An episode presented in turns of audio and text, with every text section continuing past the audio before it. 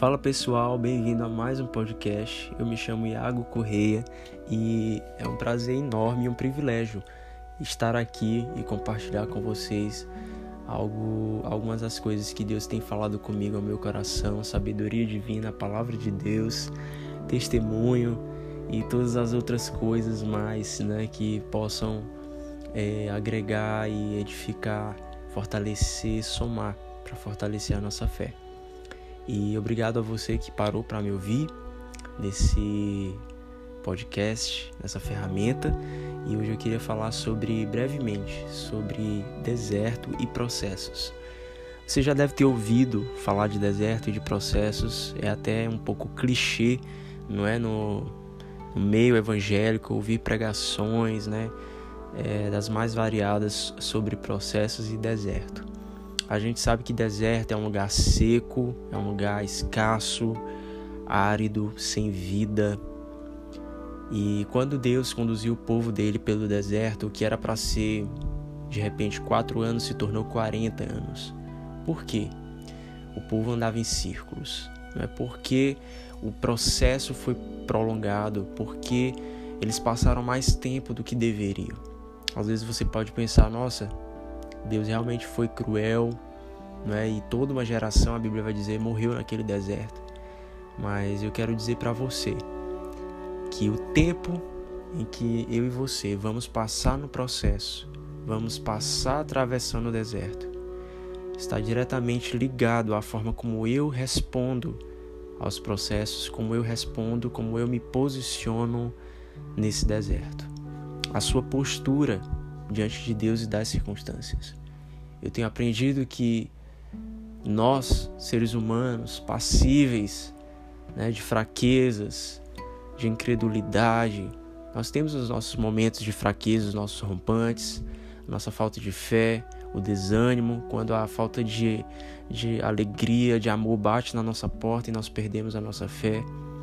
E a nossa fé vai definhando, vai encolhendo, e as circunstâncias nos pressionando, as preocupações da vida nos pressionando, você vai entender que quando você caminha com Deus, enquanto você atravessa o deserto, enquanto você passa pelos processos de Deus, como eu me posiciono, eu preciso entender que ser alguém ultra circunstancial, ou seja, alguém que caminha acima das circunstâncias, é crucial para que eu saia desse processo, para que eu saia desse deserto. Como eu me posiciono, como, eu, como está a minha postura, a minha vida diante de Deus, como eu reajo diante dos problemas, das dificuldades da vida.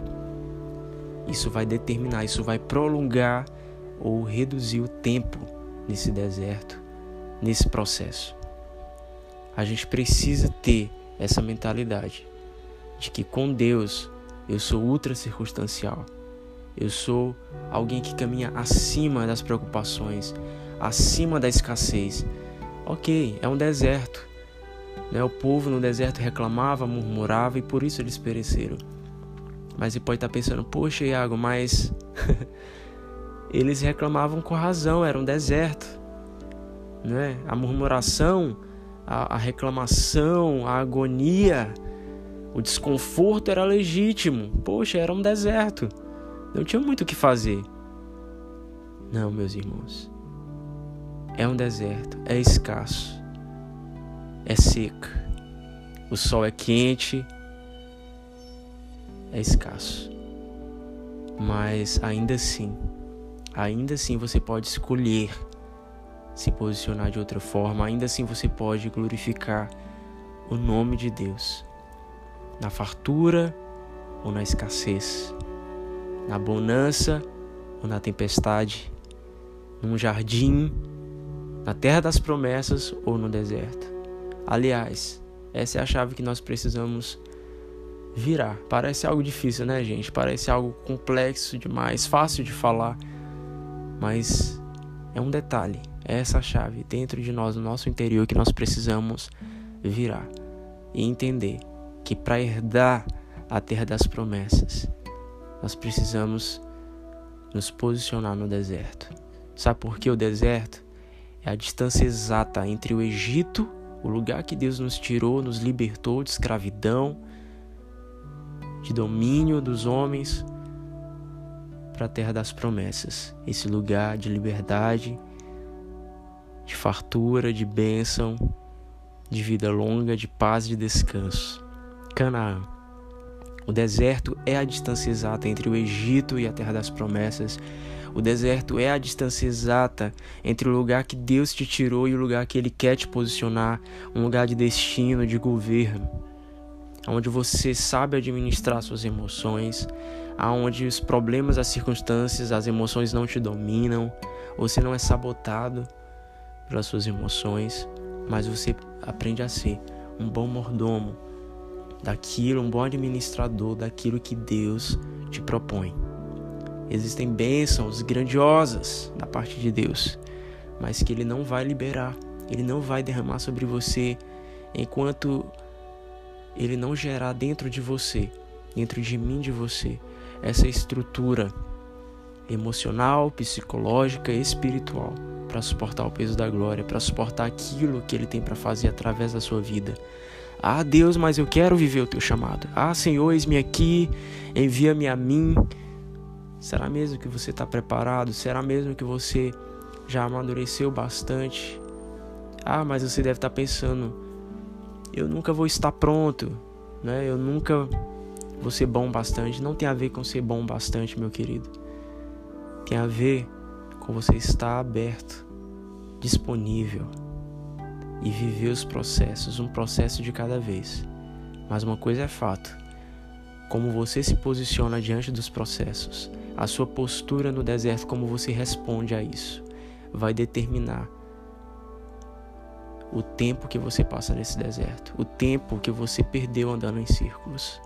Se posicione, tenha essa postura para que você possa herdar a terra das promessas, para que eu e você possamos atravessar o Jordão e conquistar. Josué, você sabe, você conhece a história, né? Ele foi sucessor de Moisés e ele era muito jovem. Ele caminhou ali 40 anos né, com Moisés, aprendendo, ouvindo, vendo o exemplo, mas ainda assim ele se sentia muito despreparado. Né? Existia uma insegurança. E Deus chega e fala para ele: Josué, Josué 1,9 diz, né? Seja forte, seja corajoso. Vira essa chave dentro de você, agora é com você. Agora é a tua vez. Moisés se foi. Moisés morreu. agora é contigo, Josué. Te posiciona. Assume a tua postura, o teu lugar. E Deus vai dizer: seja forte e corajoso. Não fui eu que te ordenei, seja forte, seja corajoso é o próprio Deus, injetando ânimo em Josué, empoderando Josué. Porque eu, Senhor, estarei contigo por onde quer que andares.